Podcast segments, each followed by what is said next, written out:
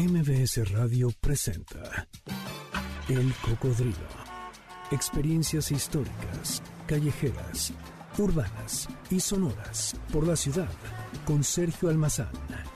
Súbete en El Cocodrilo. Aquí arrancamos.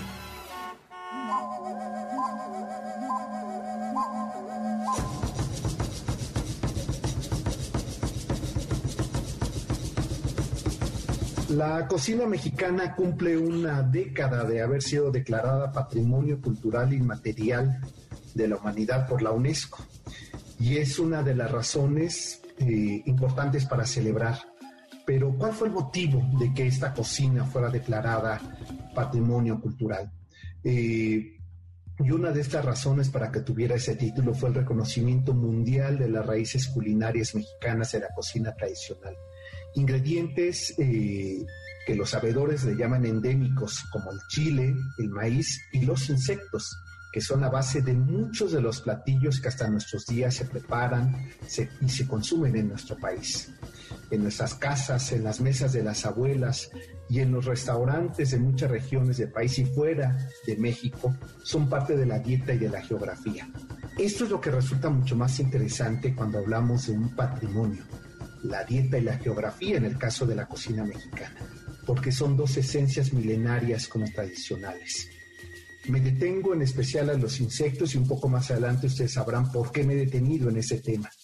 Por ejemplo, en el Códice Florentino, en el, escrito por Fray Bernardino de Sagún en el siglo XVI, describe que había 96 especies de insectos comestibles que servían de base en la alimentación de los mesoamericanos y que muchos de estos se enriquecían eh, con los nuevos ingredientes de lo que podríamos nosotros llamar el encuentro de dos fogones, es decir, ingredientes que traían españoles, pero también con herencia árabe y que se fueron mezclando y que le dieron origen a una cocina que hoy podríamos llamar mezcla de españoles y de criollos, pero que en el fondo es ya mexicana. Quizá nos sorprenda pensar que de esas más de 2.000 especies de insectos que hay en nuestro país, más de 500 sean comestibles y saben qué, nativos de México. La gran mayoría concentradas en el centro, en el sur y en el sureste de la República Mexicana. Entre estas eh, especies de insectos destacan escamoles. ¿Quién no ha comido ese glamuroso platillo de escamoles? ¿Quién no estos deliciosos gusanos de maguey o las hormigas chicatanas, los chapulines, los jumiles? entre muchos más que aquí podría yo mencionar, pero seguro que por la sola lista se me iría el inicio del programa, eh, que son ya, por supuesto, conocidos, reconocidos, utilizados en muchas, muchas de las regiones de nuestro país, que no necesariamente se den ahí, pero que llegan gracias a este comercio e intercambio otra vez el encuentro de los fogones. Esto lo comento porque hoy tengo el gusto de, y es para mí un privilegio, poder platicar con eh, la doctora en turismo, pero también es chef y es especialista en insectos. Ella es Beverly Ramos, nos ha, eh, le decía antes de iniciar la entrevista, que nos ha hecho por fin un regalo a nuestra cultura nacional que tiene que ver con los insectos, pero no solamente, que eso ya es muy valioso, al inicio del libro ustedes pueden encontrar una, eh, un recorrido geográfico, histórico, incluso culinario de la importancia nutritiva, es más, les puedo decir hasta de la época del año, cómo recolectar esos insectos y después lo más rico y saludable es cómo los podemos combinar haciendo recetas con insectos. El libro se llama así, Receta con Insectos, y hoy déjenme saludar, déjenme recibir aquí en este espacio de MBS, aquí en el Cocodrilo, a Beverly Ramos, quien te agradezco en esta eh, nueva eh, realidad, eh, pero no por ello implicaría, como en las grandes aventuras, yo he querido pensarlo así, Beverly, que hoy nos ocurre como ocurría en esas épocas del siglo XVI-XVII en que los viajeros se comunicaban por cartas. Eh, nuestra experiencia y epístola es virtual, nos podemos ver y podemos platicar. Y lo mejor es que este, me puedes dar algunos tips para que podamos preparar de forma rápida y que por fortuna hoy en, en muchos de los mercados y supermercados de México encontramos estos ingredientes que a veces, eh, lo digo con, este, con cierto dejo de ignorancia, se nos olvida incluir en nuestra dieta mexicana, ¿no? Ingredientes que son estos insectos. Bienvenida y ahora sí te dejo hablar, mi querida Beverly Ramos. Gracias, gracias por aceptar. Al contrario, muchísimas gracias. Un saludo para toda tu audiencia. Estoy muy emocionada de poder compartir con ustedes esta maravillosa temática sobre los insectos de México. Y como bien comentas, es una tradición que está cargada de símbolos, de expresiones, de rasgos que nos caracterizan y que también nos diferencian. En México siempre se han consumido insectos, como bien comentaste, está documentado en algunos códices prehispánicos. Y bueno, pues los antiguos mexicanos tenían algo maravilloso, que es darle al alimento un término, una característica, una definición como bueno para comer. Eso quiere decir que los nutría y que además también los mantenía eh, fuertes, además de saber muy rico. Entonces, quiero eh, platicarte de algunos insectos que, están en este libro, Recetas con Insectos. Es un libro que tiene eh, pues toda la intención de que podamos cocinar a los insectos de forma fácil, rápida, divertida, de que podamos también darle la oportunidad de valorizar sus nutrientes y también utilizarlos en sustitución a ciertas proteínas que, como también ya se ha comprobado, nos han generado muchas enfermedades y algunos retos de salud a nivel nacional. Entonces, pues por ello la importancia de, también utilizar a los insectos en nuestra dieta.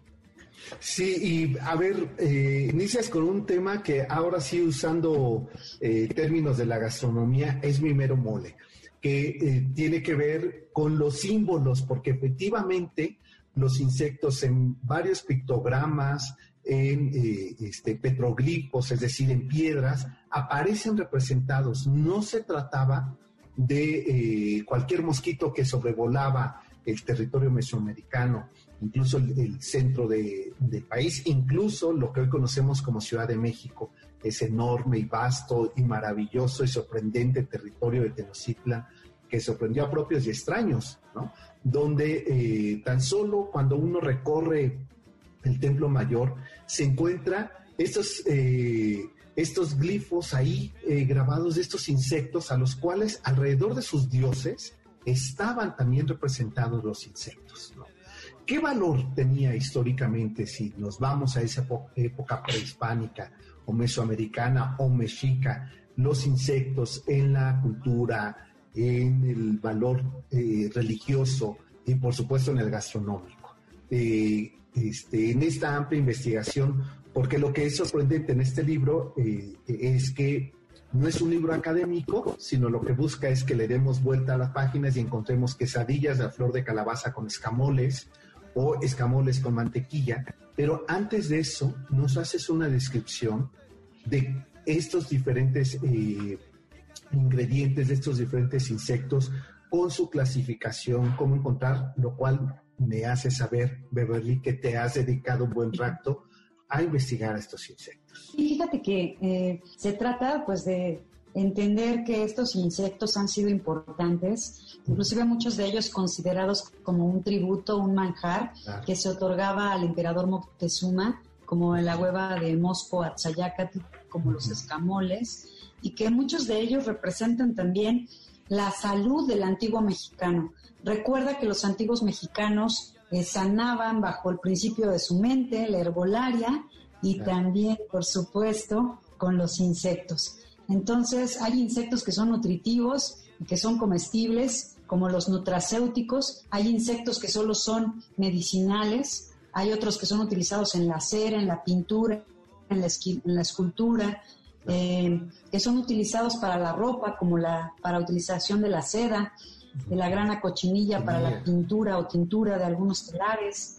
Entonces, cada insecto tiene una función totalmente diferente y quiero decirte que en México ahora ya tenemos más de 560 especies reportadas como comestibles. Esto documentado por la doctora Julieta Ramos Elordo y el doctor Pino Moreno, que son dos grandes, grandes biólogos investigadores del Instituto de Biología de la UNAM, que también tuve la fortuna de que fueran eh, asesores en mis procesos de tesis, de licenciatura y de doctorado. Entonces, eh, quiero comentarte que todas estas investigaciones también denotan, demuestran que los antiguos mexicanos, además de tener estas inteligencias, no solo para temas arquitectónicos, astrológicos, también tenían inteligencia para alimentarse, eh, sabían distinguir de buenos productos y se le daban diferentes, diferentes formas y utilización a los insectos como sucede en todo el mundo. Hay algunos insectos destinados a la polinización, hay algunos insectos que eh, son utilizados para eh, la obtención de propóleo, de miel, como el caso de las maravillosas abejas. Y también hay insectos que son utilizados como modelos de organización, es decir, que también eh, nos damos cuenta que son seres con una jerarquía, con una logística y con una interacción precisa donde logran su objetivo, que es proteger a sus nidos, que es multiplicar la comunidad, que es, eh, ellos tienen, o, con la construcción inclusive de esquemas, de, bóvedas, de algunas eh, formas en las que tienen a bien la construcción de todos sus, sus espacios. Eh, a ver, me has ahí liberado una serie de rutas por donde quiero que abordemos el tema. Hago la pausa y regreso, te dejo ahí esa pregunta. ¿Cómo hemos transitado y cómo podemos, si es posible hoy regresar? Más de 500 insectos comestibles, quiere decir que podríamos comer uno distinto eh, al año, por día, durante todo un año, sin repetir. Volvemos, esto es el cocodrilo, eh, está con nosotros Beverly Ramos y estamos hablando de un libro que seguro ustedes ya se les antojó, Recetas con insectos, está editado por Larus. Efectivamente, aquí yo tengo el mío, ¿no? Aquí, y pues eh, yo sugeriría que ustedes corrieran por lápiz y papel. Sé que ya son muy tecnológicos y que usan ustedes el celular para anotar, porque ahí vamos, tan solo al regreso, la lista de los insectos que eh, clasifica con los que se puede preparar en las siguientes páginas, hasta postres. De esto vamos a platicar volviendo a la pausa. Esto es el cocodrilo. Paludismo, gripa, cólera, malaria o sarampión. O de plano tu problema es la mala digestión. Come ajo. Muerde un ajo. Un diente de ajo.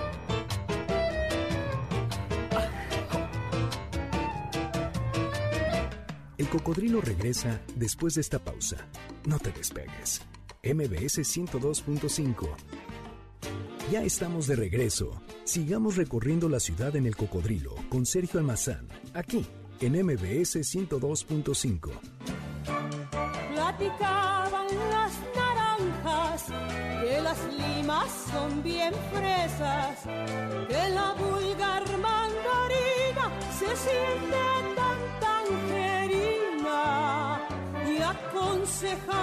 las dunas por la Pues ya estamos de regreso y estábamos escuchando un tema musical, un danzón que tiene que ver con, como diría Salvador Novo, con el estómago de las ciudades, los mercados. Eh, ahí está lo que consumimos en las plazas públicas, en estos mercados. Eh, y este, pues dedicado a un gran mercado, este danzón, al mercado de la Merced.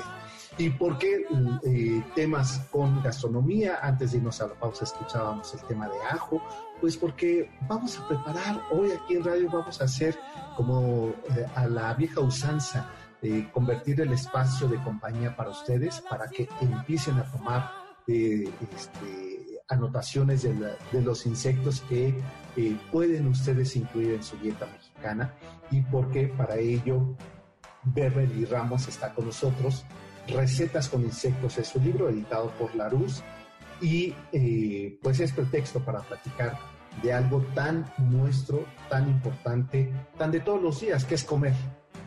Todos los días tenemos esta actividad, más menos eh, glucoso, más menos cantidades, pero todos los días los habitantes del mundo, y eso deseamos, tengamos algo que comer. Y en, este caso, pues hablemos de los insectos. Beverly, antes de la pausa, yo te preguntaba en qué momento aquel, eh, este, si quieres, me puedes decir qué romántico eres, Sergio, pensar en ese encuentro de fogones, en esos ingredientes que, trajeron con las, eh, este, en los viajes de circunnavegación, que venía ya lo que hoy diríamos los primeros tratados internacionales de comercio. Los españoles ya traían eh, especias que venían este, de los árabes, y después llegaron las embarcaciones eh, de la nao de Filipinas con otras especies y con miles de cosas que alrededor de una mesa están. Las porcelanas que pusieron las bisabuelas, los manteles, eh, los hilos de, de, seda y que se mezclaron con los ingredientes de aquí y dieron una cocina vasta, amplia, que hoy ya no decimos, esta es una, una cocina española. No, es una cocina mezclada que le decimos mexicana, ¿no?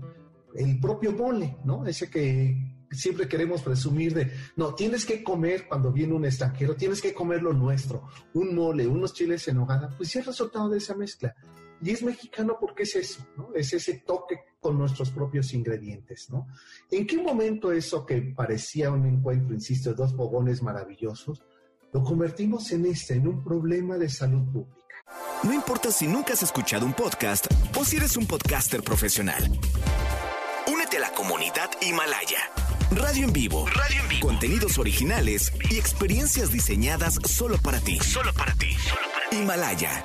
Descarga gratis la app. Mira, yo creo que en el momento en el que entraron eh, muchísimos, muchísimo el tema de los refrescos, eh, son industrias que definitivamente nos han dañado y en el que también entró el mundo del fast food, donde nos vimos vinculados a comer eh, muchísimos productos, y llámese hamburguesas, papas fritas, todas de este tamaño. Exacto, porque este, además no bastan pocas cantidades. No, o sea, aquí las porciones para que compraran o la gente eh, comprara más, pagara más por eso, pues era aumentar la porción, ¿no? Entonces, ¿qué te quiero decir con ello? Que al final para los chiquitos o para las medianas eh, generaciones es más normal comer una hamburguesa que una botanita de chapulín.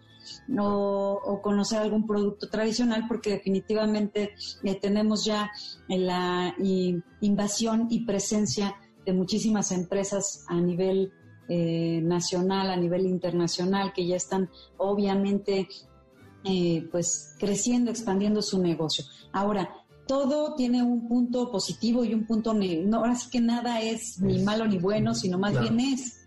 Y en este contexto, pues nos vimos atrapados en un en un punto donde nos dejamos llevar por toda la tendencia, por la globalización, por, pues por todos los fenómenos donde fuimos despidiéndonos un poquito de lo que es propio. Entonces, el momento de, unirlo es esta conciencia donde debemos hacer eh, presencia, debemos hacer presente que tenemos una identidad, que tenemos una cultura, que poseemos, además de todo, una expresión muy clara de, lo que son nuestras tradiciones y con base en ello, pues también adaptarnos al presente. Ya nada podría ser de una forma purista como en el pasado, porque cada situación evolucionó y estamos en una realidad donde convergemos ambos mundos y lo importante es que pues toda la gente tenga a bien el conocer alguna alternativa para alimentarse de forma eh, digamos, más propositiva para su organismo, con mayor eh,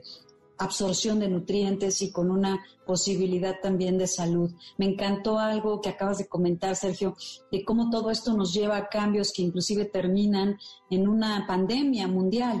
O sea, estos cambios no solo ocurren en México, me parece que toda la industria se expande a nivel mundial, eh, los cambios en alimentación, y hablo de una industria alimentaria, donde ya no hablamos de alimentos, hablamos de un negocio, de industria, que están procesados y destinados únicamente para para de para consumo y no nutrir, ¿no? Exacto, y mantenernos enfermos. Entonces viene esta parte de la que tú comentas que es tan importante del tema del, de una pandemia. Fíjate que los antiguos mexicanos en su sistema de sanación que también utilizaban su mente, me parece que es un punto importante donde también debemos ser conscientes que un organismo sano, que un organismo que vibra eh, o tiene una mentalidad positiva o una alta vibración, digamos, o un pensamiento eh, sesgado hacia lo positivo, es imposible que hospede o que pueda tomar este tipo de microorganismos o este tipo de virus, porque nos encontramos en un proceso en el cual eh, también estamos con energía alta y los virus generalmente se hospedan en personas que tienen pues esa baja defensa, esa baja energía, esa mala nutrición y entonces ataca directamente al sistema inmunológico. Fíjate qué importante, hasta viendo desde ese punto de vista, el tener alimentos eh, por supuesto vitaminas, ¿no? La vitamina C es una gran alternativa en este momento y lo recomiendo ampliamente, lo he aprendido de grandes mentores. Eh, la vitamina C, el estar tomando mucha agua, procurar agua alcalina y bueno, además de todo, tener alimentos nutritivos, creo que eso garantiza que estemos en perfecto estado de salud. Claro. Oye, y e incluso eso se nota en el ánimo, ¿no? O sea, si nos sentimos eh, aletargados por una comida industrializada, este, que se vuelven siempre muy pesadas. El organismo no había aprendido a digerir estas cosas sintéticas. Le hemos forzado a que lo haga y no quiero satanizar, lo que quiero decir es que debemos de combinarlo con otro, con eso que sí está alrededor de nuestra naturaleza y que hoy justo antes de conversar contigo, que comí un pedazo de papaya, y yo decía, qué maravilla que tengamos estas cosas aquí tan a nuestro alcance, ¿no? Una fruta todos los días o eh, recuerdo que un día le preguntaban a García Márquez que qué era la felicidad y decía sentarse junto al mar y comer un pedazo de sandía un mango. Entonces ahí los insectos, a ver, cuéntame, porque eh, incluye, a ver, dos, cuatro, seis, ocho, ¿verdad? Así es, nueve con grillo. Ah, bueno, es verdad, nueve con grillo. Sí, sí, es cierto. A ver, eh, cuéntame de ellos. Pues fíjate que se hizo una recopilación de varios insectos con sus fichas técnicas y que pudieran ser utilizados en las recetas. Es decir, que hay una secuencia entre lo que se dice de su ficha técnica, su descripción y que lo encuentres en el recetario. Eh, también teníamos, la verdad, muchas más fichas técnicas, pero también algunos insectos no se localizan o no se localizaron para el tiempo donde íbamos a, a elaborar las recetas, derivado de que, como sabes, cada insecto tiene una estacionalidad y una abundancia.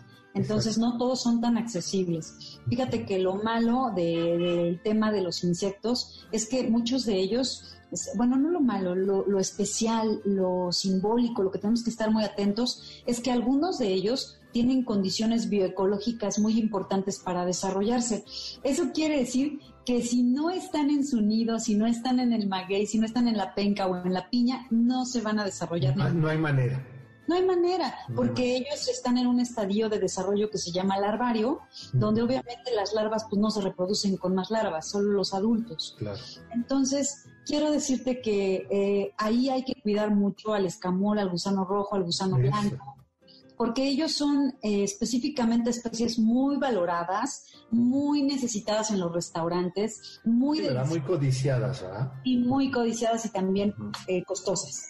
Entonces, eh, sin embargo, también hay otros insectos que tienen una gran fuente de proteína, como el grillo, el chapulín, eh, también tenemos a tenebrio molitor, eh, sofoba o algunos otros insectos como la cucaracha lobster que se pueden reproducir en cultivos y que se pueden tener al alcance y generar proteína de gran alcance y sobre todo proteína de alta calidad biológica para hacer suplementos alimenticios o para hacerlo, pues mira, mucha gente le llama harinas, obviamente la harina la entendemos como eh, también un sistema que tiene gluten, que tiene ciertas características, pero aquí podríamos llamarle eh, pues este polvo de insecto que pudiera ser o complementar perfectamente a estos eh, a es, digo, sin ser tan puristas, ¿no? También podemos decir harina de grillo, punto, ya. Pero bueno, entender que no va a tener elasticidad, que no va a tener lo que hace eh, el trigo, porque obviamente estamos hablando de un polvo, nada más, de un pulverizado, pero que sí va a nutrir muchísimo si sustituyes una cantidad de harina de trigo, de harina de arroz, de harina de maíz, depende tu, tu preparación, por un poco de polvo de insecto, eh, te hablo de un 5 a un 20%, enriqueces el pan, enriqueces la galleta, enriqueces eh, el pastel, el cupcake, el, el, preparado que tú vayas a hacer. Entonces, derivado de ello es muy importante que pues que también utilicemos a los insectos como una alternativa pues para temas de nutrición. Creo que con este tipo de polvo se pueden hacer muchísimos productos que pueden ser eh, económicos y que también pueden ser al alcance de muchísima gente. Eh, unir a toda la gente que está involucrada en estos temas, desde productores, investigadores, nutriólogos, eh, chefs, especialistas, eh, autores y bueno, toda la gente que tenga algo que aportar pues para poder hacer un movimiento con mayor fuerza, no solo... Pro, pro insectos.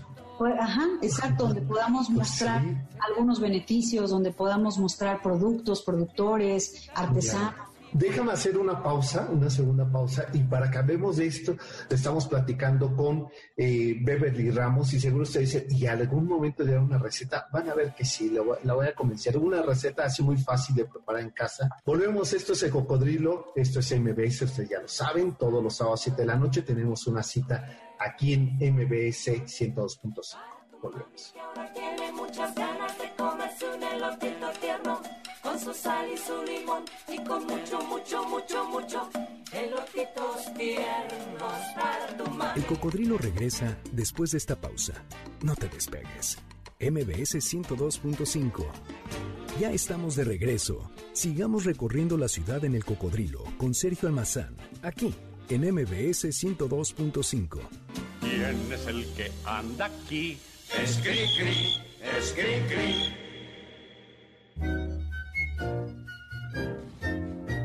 La reina de las abejas estaba en el panal. Bueno, si estábamos hablando sobre grillos y chapulines, pues el grillo cantor es parte de la música que nos acompaña esta noche eh, y, que, y que también es un patrimonio de nuestra cultura la herencia musical de Grito Cantor, a quien eh, hace poco le dedicamos eh, la rocola de este programa. Pero hoy, la noche de, eh, de, este sábado, Beverly Ramos está con nosotros y estamos hablando sobre las recetas con insectos. En realidad no entramos a las recetas porque los ahí es cuando nos damos cuenta el enorme papel que tienen en nuestra cultura, en nuestro entorno, en la naturaleza, los insectos ha derivado a varios temas que podríamos aquí abarcar varios capítulos, eh, Beverly.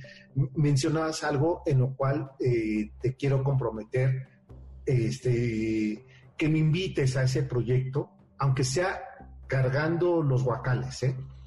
Este, porque me parece que, que lo que nos falta no es ganas, sino conocimiento de cómo podemos usar, cómo podemos integrar a, a la vida cotidiana, sobre todo eh, alimenticia, pero en todos los ramos, los insectos y que hay veces que esfuerzos, proyectos de industrias o de particulares, como es tu caso, eh, no llegan a todos y que a veces sí creo que el enorme desconocimiento que tenemos de o no, o no consumo de varios de estos insectos, cuando yo leí que había más de 500 insectos comestibles, dije, no, pues creo que he probado tres, cuatro. Nos falta mayor difusión de conocerlos y de saber cómo podemos utilizarlos en nuestra dieta diaria, ¿no? O de la más cotidiana.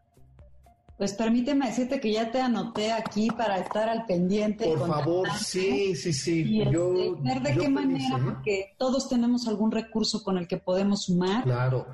que me digas, oye, quiero ir con eh, los productores de este, de, una, de un polvo de insecto a que lo conozca tu público.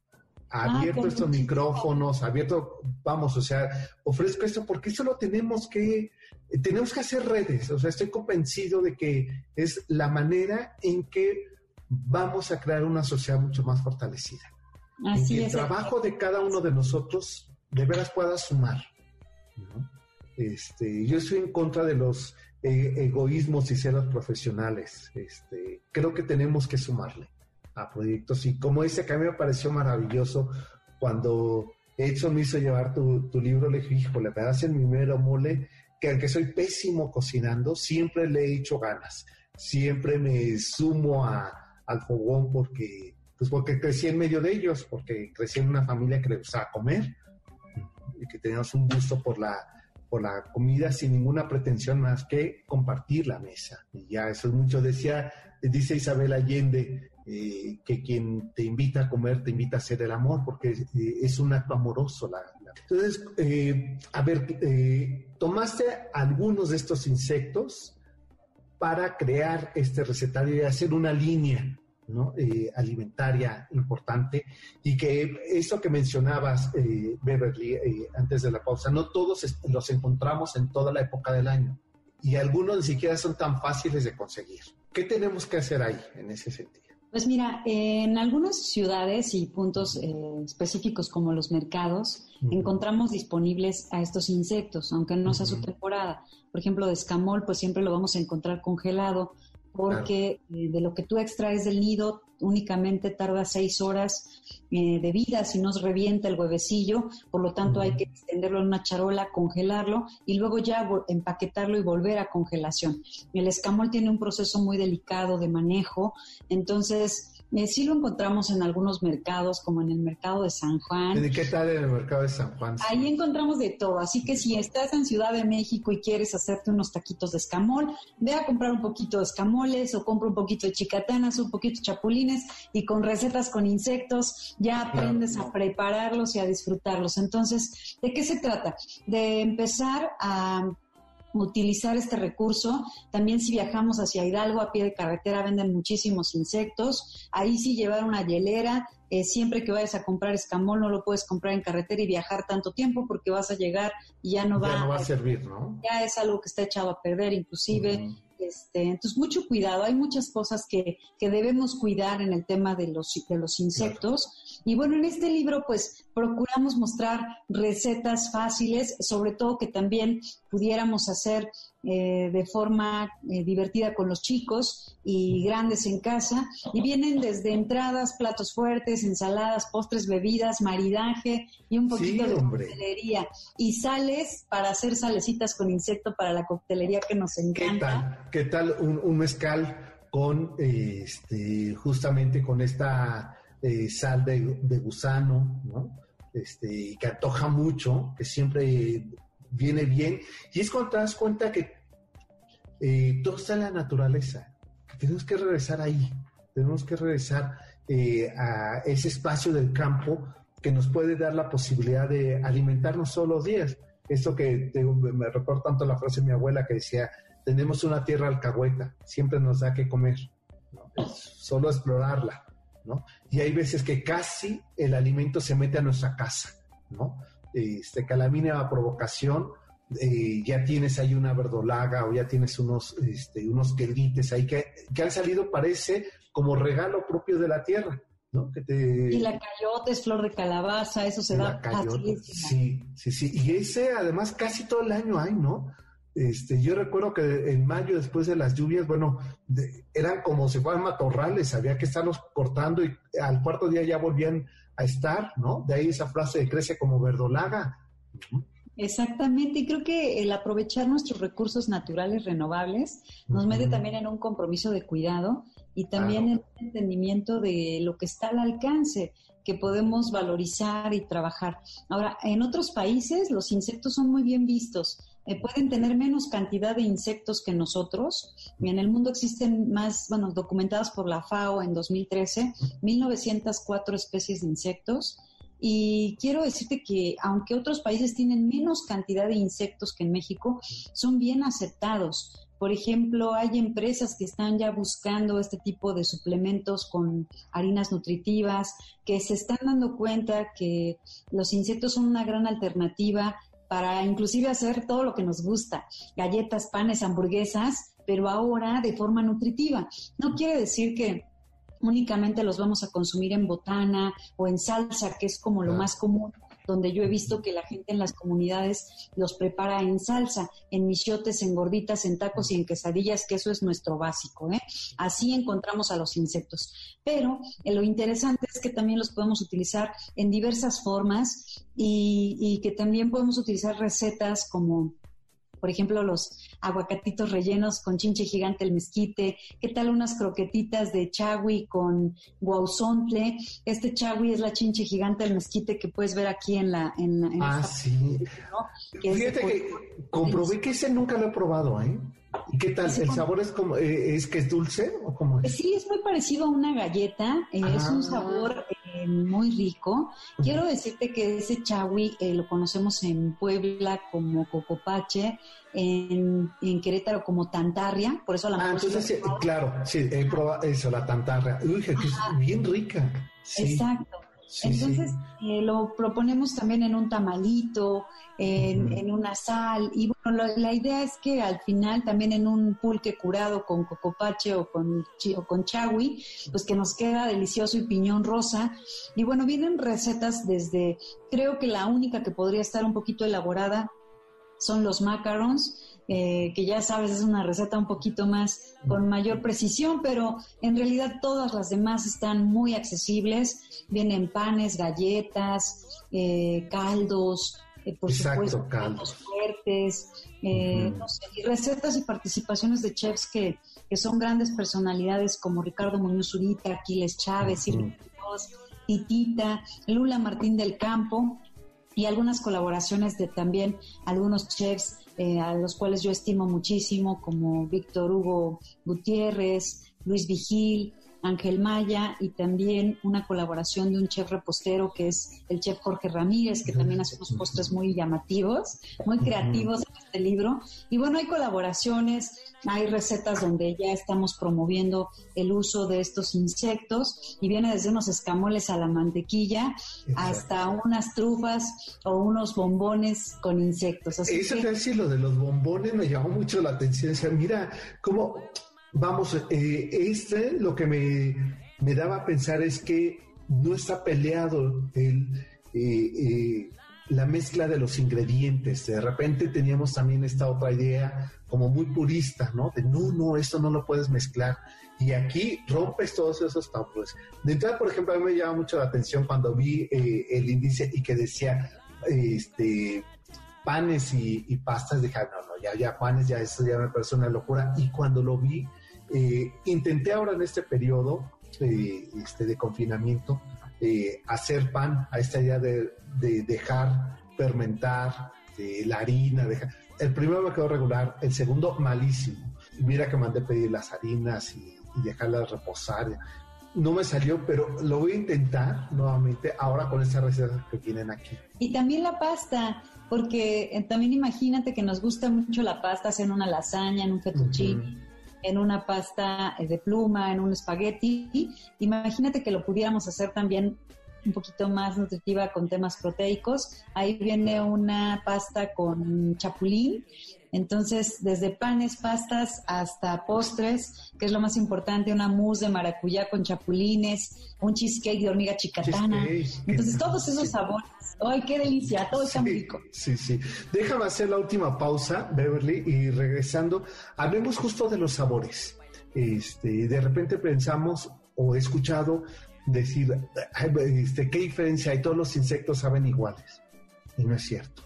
¿No? Entonces hablemos de, de, los sabores de los insectos. Está con nosotros Beverly Ramos. El libro se llama Recetas con insectos. Antes de la pausa, eh, dime, ¿está también de forma digital o solamente impresa? Por ahora solo impresa. Solo impresa. Pues eh, hay que decirles a nuestros amigos de Larus que hagan el digital, porque ya hay mucha gente metida que pone la computadora al lado mientras cocina.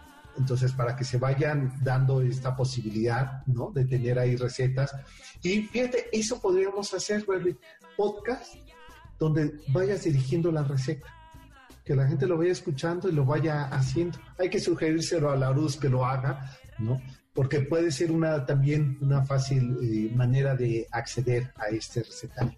Volvemos, esto es el cocodrilo. Ya, vean qué rápido se está pasando el tiempo, caray. Volvemos.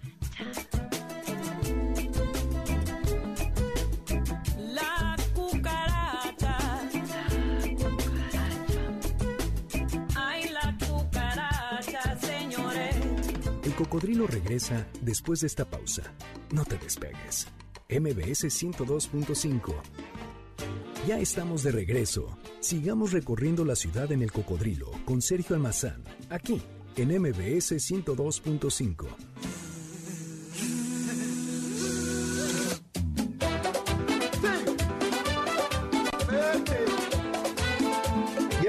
regreso y está con nosotros Beverly Ramos. Ella es autora del libro Recetas con Insectos. Es especialista en. Yo recuerdo hace poco, bueno, hace algunos años estaba en una comida con una amiga eh, oaxaqueña y me dice: Mira, te voy a presentar a un especialista de insectos. Y había otro especialista en árboles en su casa. Entonces a mí me llamó mucho la atención y dije: Qué maravilla que tengamos seres humanos preocupados por estos temas. Y ese día justamente ahí en su casa se servía, estoy hablando y le envío saludos a Susana Hart, se servía ahí en su casa eh, como buena oaxaqueña, eh, y uno podría pensar solo en los moles, no, ella tenía un caldo de piedra que es este... Eh, que es pescado, justamente con piedra, o sea, se le pone la piedra caliente y, pero de entrada había una, una botana de insectos y ella nos dijo de una, ayúdame a recordar que es una especie de hormiga que tiene eh, como unas alas, con doble alas, que me dice, mira, estas se tienen que casar con una malla y eh, se tienen que, eh, después de la malla se pone a secar. Me daba una explicación. Y esto lleva tres meses y te lo estás comiendo en 30 segundos. Eh, porque yo le dije, mira, como buena anfitriona, pues este, nos invitas a hacer el amor con tu mesa. Y dijo, no, ahora piensa en todos estos eh, eh, campesinos, todos que van recolectando y que nos van dando la posibilidad de tener hoy esta mesa nosotros con una tranquilidad. Y ahí me enseñó así, mira, y dependiendo el tiempo de, que las expongas al sol, a que se sequen y demás, van a tener un sabor distinto. Eh, y es cuando me doy cuenta que efectivamente no todos los insectos saben igual. Hablemos un poquito de los sabores. Fíjate que tuve la oportunidad de hacer un estudio de evaluación sensorial en la Facultad de Química en la UNAM al lado de la maestra, la doctora Patti Severiano, y ahí en el laboratorio de evaluación sensorial analizamos eh, todos los descriptores del escamol. Quiero decirte que cada insecto tiene un sabor particular. La fortuna es que muchos de ellos son ricos en grasa, por lo tanto tienen un sabor que nos agrada en boca. Es decir, que preferimos siempre algo que esté grasosito, pasado por fritura, que algo únicamente hervido, ¿verdad? Si no, todos seríamos muy, pero muy esbeltos. ¿Qué te quiero decir? Que eh, en este estudio de ácidos grasos, pues vimos que los insectos poseen una cantidad de, grasa muy, muy positiva, nutritiva, como el oleico, que nos ayuda a regular nuestro peso, mantener nuestras funciones cardiovasculares en, perfecto estado y sobre todo también cuidarnos del colesterol eh, que se puede ir acumulando en nuestras arterias. Entonces, libera eso. Entonces, ¿qué te quiero decir con ello? Que los insectos, además de ser ricos, también eh, muchos de ellos son crocantes, otros son crujientes, otros pueden hacerse toman siempre el sabor de lo que los estés acompañando. Si tú los fríes con cebollita y con ajo, van a tomar ese sabor. Si tú los acompañas eh, con distintos productos, pues van a, formar parte de, o integrarse de ese relleno, si lo quieres hacer como un relleno, si lo quieres hacer como un acompañante. Y quiero decirte que en los sabores de los insectos se encuentran notas parecidas al chicharrón, como el caso del gusano rojo, el gusano eh, blanco, eh, como el caso de Inclusive se encuentran sabores parecidos a la pepita, a la almendra, al piñón, eh, a la carpa, al pescado, como el caso de la guautle. Entonces, cada insecto tiene ciertas notas. Eh, sí hay presencia de sabores totalmente aceptados por el mundo, digamos, occidental o por el mundo en el que decimos esto lo aceptamos en nuestra, en nuestra cultura, también los insectos poseen esas características aceptables. Muchas veces únicamente es el repudio a su aspecto o porque tú sabes que es nuestra, es nuestra imagen mental, es nuestro símbolo. Tú ves una mariquita, la tocas, te emocionas, qué bonita es y la dejas, pero si se te pone aquí en la mano una cucaracha que es igual de, de en un contexto de, de belleza y en muchas cosas es igual de linda, pues quizá tú, no, ah, eh, entonces todo depende de cómo vemos las cosas y del supuesto imaginario de lo que la gente considera que se come y no se come, porque si tú visitas otros países o si lees revistas y ves lo que comen en otros países, podríamos estar incurriendo en que, por ejemplo, en, otras culturas no consumen carne de res, en otras culturas consumen perros, gatos, arañas, eh, en, otras, en otros países consumen eh, cuyos, que nosotros es una mascota. Entonces se trata de un supuesto imaginario, se trata de lo que se cree que se come y no se come. Y en el tema de sabores, tenemos sabores muy parecidos a frutos secos, a chicharrón, chicharrón de cerdo, a además también sabores aceptados como la pepita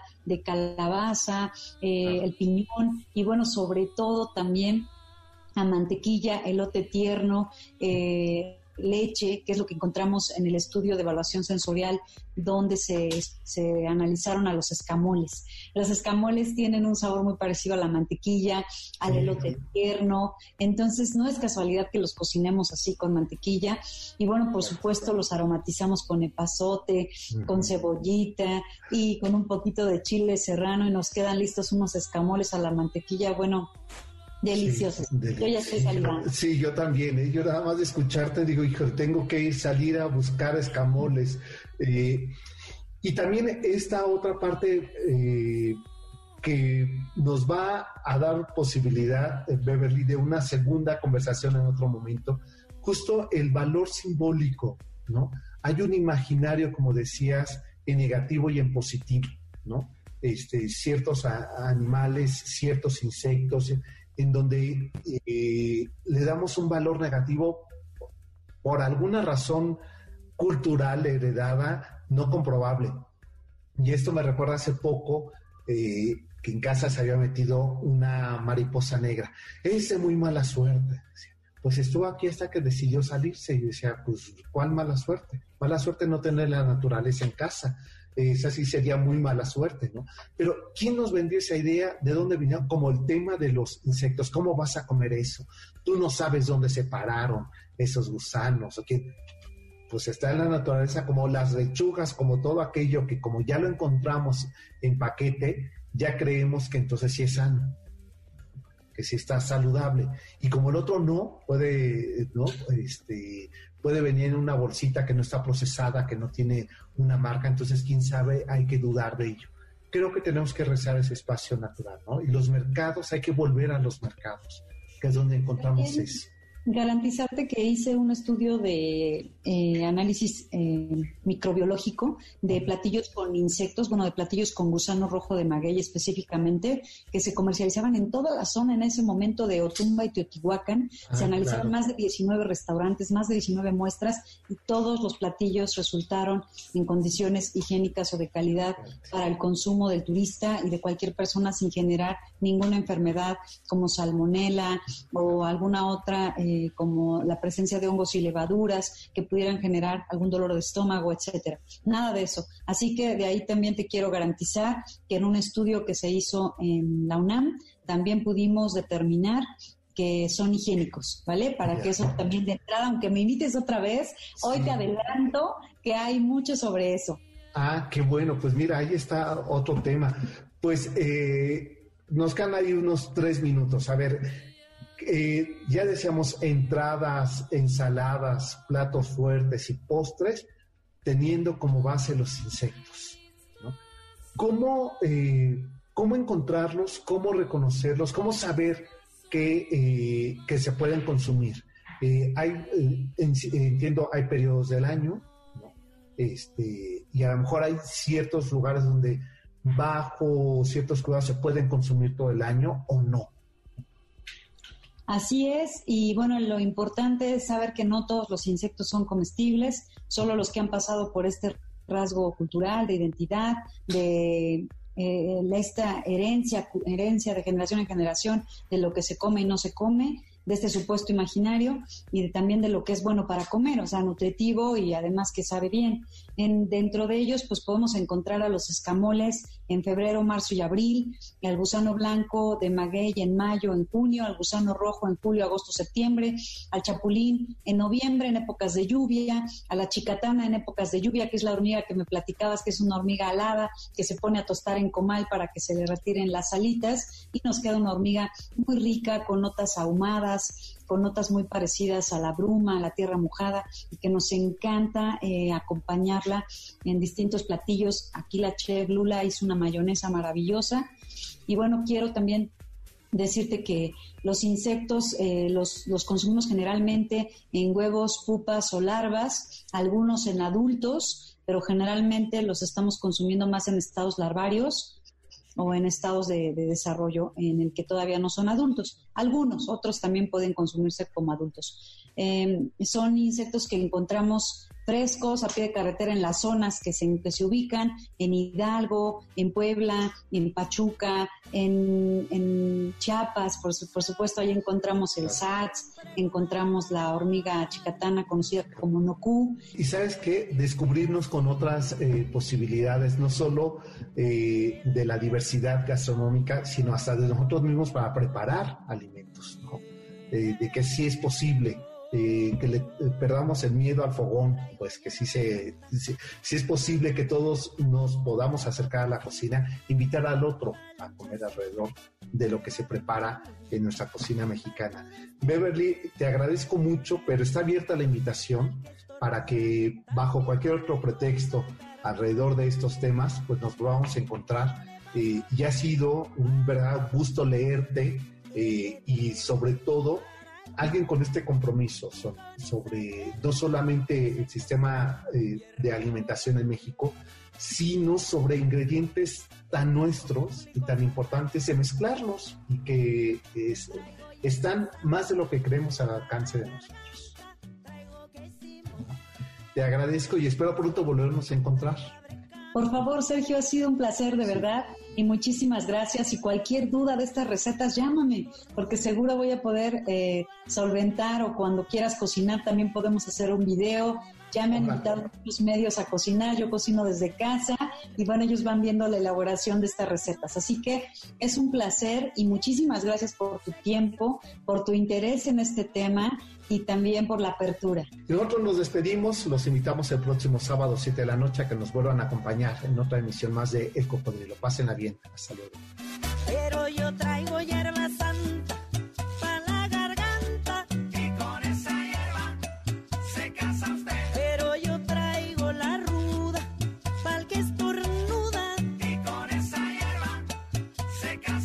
MBS Radio presentó El Cocodrilo. Experiencias históricas, callejeras, urbanas y sonoras por la ciudad. Súbete en el cocodrilo.